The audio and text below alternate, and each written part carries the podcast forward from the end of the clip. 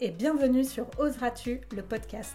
Nous sommes Manon et Sébastien. Après plusieurs années de salariat dans des domaines très différents, nous avons choisi de chambouler nos vies et de tout changer. Aujourd'hui, nous accompagnons les personnes audacieuses à exprimer cette partie d'elles-mêmes pour qu'elles osent, elles aussi, changer leur vie à leur façon. Seuls, à deux ou avec nos invités, nous allons te partager des parcours inspirants, des retours d'expérience et aussi plein d'astuces et d'idées pour t'aider à oser réaliser tes projets et vivre la vie qui t'épanouit. Tout ça dans la joie et la bonne humeur, alors installe-toi confortablement et bonne écoute. Et si on parlait de ton réseau relationnel? On parle souvent du réseau relationnel et je vais t'expliquer un petit peu les trois différents cercles qui existent. En général, on a le cercle familial, le cercle amical et le cercle professionnel. On a déjà vu dans un épisode précédent l'importance de ton réseau relationnel, le podcast euh, si tu es entouré de personnes inspirantes notamment, mais je vais te le redire. Dans la vie, il est important de se sentir soutenu dans ce qu'on fait, nos projets, nos aspirations, nos envies, nos choix. Et ce soutien, il vient de notre réseau relationnel, d'un ou plusieurs de ces cercles d'ailleurs. La vraie question est, est-ce que ce réseau peut nous desservir? La réponse est bien évidemment oui. Il peut donc être judicieux de repérer les personnes qui ne te soutiennent pas ou qui te tirent vers le bas, même inconsciemment, et de se demander pourquoi. Si tu te rends compte que vous avez des points de vue divergents ou même que vous ne vous comprenez pas, même quand tu leur expliques, ça peut être intéressant de ne pas aborder ces sujets. Euh, je prends l'exemple d'une personne qui avait sa mère qui ne comprenait pas son métier, par exemple. Elle ne comprenait pas l'entrepreneuriat, elle avait été salariée toute sa vie. Du coup, même après de longues discussions et des explications, à chaque fois que la personne voyait sa mère, elle repartait déprimée, elle repartait triste et incomprise. Le but n'étant pas de plus voir sa mère, il a fallu juste faire en sorte de ne pas parler du travail et du business quand elle se voyait.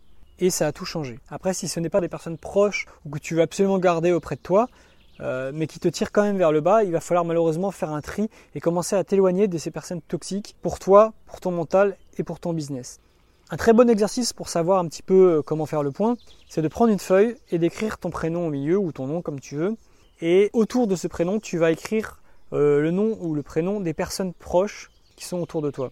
Tu commences par les personnes les plus proches et tu t'éloignes petit à petit pour vers les personnes les moins proches euh, qui seront donc le plus loin du centre de la feuille. Une fois que tu penses avoir fait le tour des personnes qui sont dans ton entourage, tu prends deux stylos, un rouge et un vert, et tu entoures le nom des personnes qui te tirent vers le haut et qui sont ressources pour toi avec le vert. Tu fais pareil pour les personnes qui te tirent plutôt vers le bas ou quand tu les vois, tu repars avec moins d'énergie que quand tu es arrivé.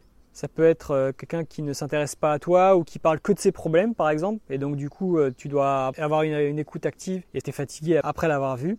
Sachant qu'une personne peut être entourée par les deux couleurs, la couleur rouge et la couleur verte, en fonction des sujets que vous abordez, etc. Une fois que tu as fait tout ça, bah, tous ceux qui sont en vert, c'est top, euh, garde-les pour toi, envoie-leur un petit message et dis-leur qu'elles comptent pour toi. Ceux qui sont en rouge, il est peut-être temps de commencer à prendre ta distance par rapport à eux, bien identifier les sujets qui sèment la discorde ou qui te baissent en énergie pour ne plus les aborder avec ces personnes. Et ceux qui ont les deux, comme je t'ai dit plus haut, à toi de voir si tu peux faire en sorte d'aborder les sujets qui te font gagner de l'énergie seulement ou qui en tout cas ne t'en font pas perdre. Et si c'est compliqué, peut-être juste euh, les voir un peu moins souvent pour qu'il n'ait pas un impact trop fort sur tes motivations et sur ta santé mentale. En tout cas, c'est un super exercice qui peut vraiment t'aider à faire le point sur ton entourage, voir un petit peu euh, quelles sont les personnes qui te tirent plutôt vers le haut ou plutôt celles qui te tirent vers le bas. Et parce qu'on a tendance à ne pas faire attention à ce genre de choses. Et sur le long terme, ça peut avoir quand même un gros impact sur tes motivations au quotidien et sur ton énergie. Voilà, j'espère que cet épisode t'a plu. N'hésite pas à t'abonner pour être au courant des prochains épisodes. Et si ce n'est pas déjà le cas, à nous suivre sur nos réseaux sociaux, que ce soit Instagram, Facebook ou même YouTube, sous le nom d'Oseras-tu. Ciao